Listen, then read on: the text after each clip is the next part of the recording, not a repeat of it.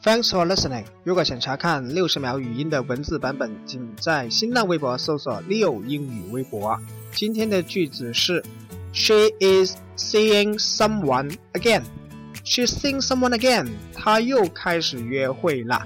Seeing，S E E I N G，看这个单词的 I N G 形式，在美语口语当中通常是指约会，相当于我们说的 date，dating。比如，I heard that Lily's seeing Tom. I heard that Lily's seeing Tom.